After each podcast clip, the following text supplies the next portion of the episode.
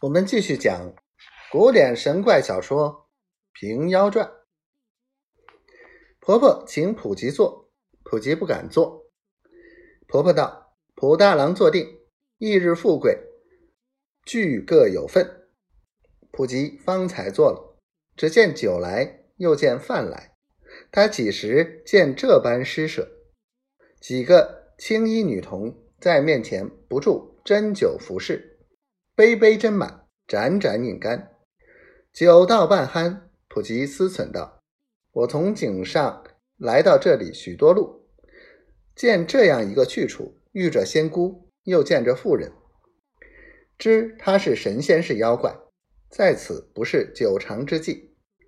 即便起身告姑姑和小娘子道：‘我要去井上看车子钱物，恐被人捉了。’”婆婆道：“钱物值得什么？我教你一件物事上去，富贵不可说，不知你心下如何？”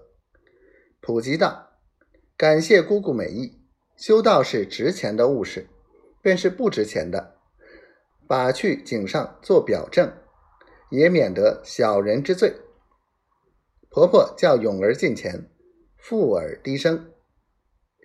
入去不多时。只见一个青衣女童从里面双手捏一件事物出来，把与普吉。普吉接在手里，觉得有些沉重，思量这件是什么东西，用黄罗包袱包着。普吉道：“告姑姑，把与小人何用？”婆婆道：“你不可开，将上井去，不要与他人。”但只言本州之神收此物已千年，今当付与知州，便可免你本身之罪。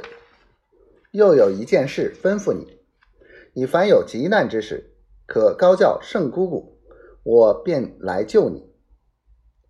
普吉听得说，一一都记了。婆婆叫青衣女童送普吉出来，复旧路入土穴，行到竹箩边。走入竹箩里坐了，摇动锁子，那铃便响。